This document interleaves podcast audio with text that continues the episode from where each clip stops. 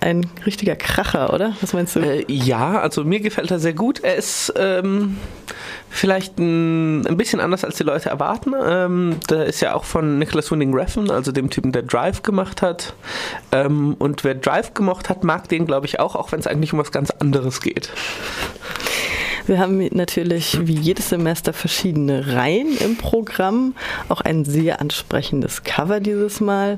Und ähm, einige Klassiker, man könnte auch sagen, wenn man es jetzt böse meinen würde, alte Schinken, also sowas wie Agire oder äh, Fitzcarraldo Werner Herzog läuft, ähm, da laufen so fünf Filme von ihm. Warum? Ja, ähm, das hat verschiedene Gründe. Also der ähm, offensichtlichste Grund ist, ähm, die Reihe wurde von uns gewählt. Also wir haben uns entschieden, sie zu zeigen. Ähm, aber es äh, ist auch so, dass wir, ähm, ich könnte jetzt hochstechend sagen, einen Bildungsauftrag haben oder uns einbilden, einen Bildungsauftrag zu haben. aber schlussendlich ist es doch einfach, dass es einfach sehr, sehr gute Filme sind und es ist irgendwie schade, wenn wir nur die Filme zeigen, die irgendwie auch im Cinemax laufen oder im Friedrichsbau laufen, dann ist ja fraglich, wo eigentlich der Mehrwert vom AK ist. Und wir sehen den Mehrwert eben auch darin, dass wir quasi quer durch die Filmgeschichte Filme zeigen können und quasi das Angebot machen, dass man sich auch mal mit Dingen auseinandersetzen kann, wenn man möchte, ähm, die man eben nicht jeden Tag vorgesetzt bekommt. Noch mehr alte Schinken gibt es von Ingmar Bergmann und Alejandro Chodorowski. Sagt ihr, äh, kennst du letzteren? Kannst du da ein paar Worte zu ähm, verlieren? Ja, äh, Chodorowski ist na, einer der ungewöhnlichsten Filmemacher, äh, die man, also ja, eigentlich überhaupt, kann man sagen. Ähm, er ist äh, Surrealist, also so die Ecke Louis Buñuel und so, der vielleicht ein paar Leuten was sagt. Ähm, nur noch viel krasser. also es ist total abgedreht, was der macht. Viele seiner Filme entstanden auch unter Drogeneinfluss, also sowohl geschrieben wie auch gedreht.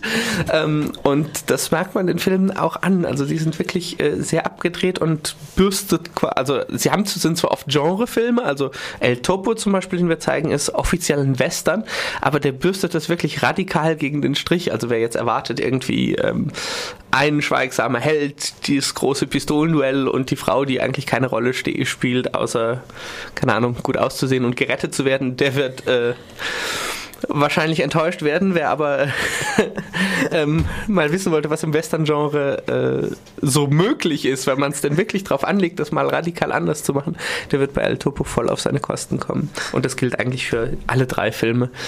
Ähm, genau. Interessanterweise ähm, haben wir tatsächlich auch eine ganze Reihe im Programm, die sich damit beschäftigt, ähm, äh, was im Western so möglich ist.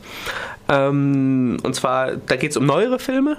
Ähm, es geht aber auch darum, quasi zu gucken, ähm, was für neue Entwicklungen es quasi im Genre gibt. Also nicht nur, keine Ahnung, wir haben jetzt hier vier neue Filme, sondern auch ein bisschen zu gucken. Also zum Beispiel, es gibt einen Film, der beschäftigt sich damit mit Western, die, äh, oder das ist ein Western, bei dem Frauen im Zentrum stehen, was ja im Western klassischerweise nicht so der Fall ist.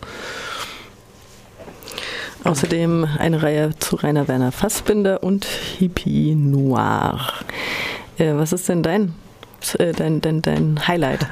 Jetzt könnte ich wieder sehr gemein sein und sagen, naja, die Film-Noir-Reihe, weil sie von mir ist, äh, das wäre äh, sehr naheliegend, aber ähm, tatsächlich äh, freue ich mich sehr auf die äh, Ingmar Bergmann-Reihe. Vor allem, weil wir, ich glaube, drei von vier auch im Original bekommen haben und die haben noch so eine ganz besondere Stimmung, wenn sie auf Schwedisch sind.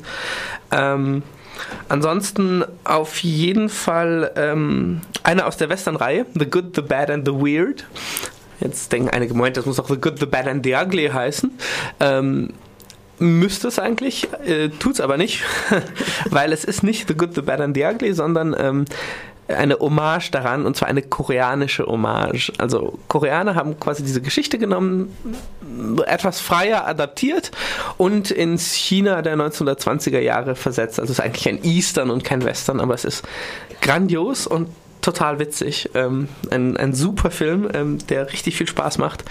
Ähm, genau. Und eben auch wieder äh, eher ein ungewöhnlicher Zugang an den Western. Mhm. Ähm, vielleicht kennen so ein paar Leute dass Ähm, sehr viele klassische Western beruhen auf asiatischen Filmen, vor allem japanischen Filmen. Und im Moment ist es so, dass, sich die, Asi dass die Asiaten quasi zurückschlagen und sich Western nehmen und die ähm, als asiatische Filme machen. Also es gibt auch zum Beispiel, ähm, gerade letztes Jahr war eine japanische Version von Unforgiven von äh, Clint Eastwood als Samurai-Film im Kino.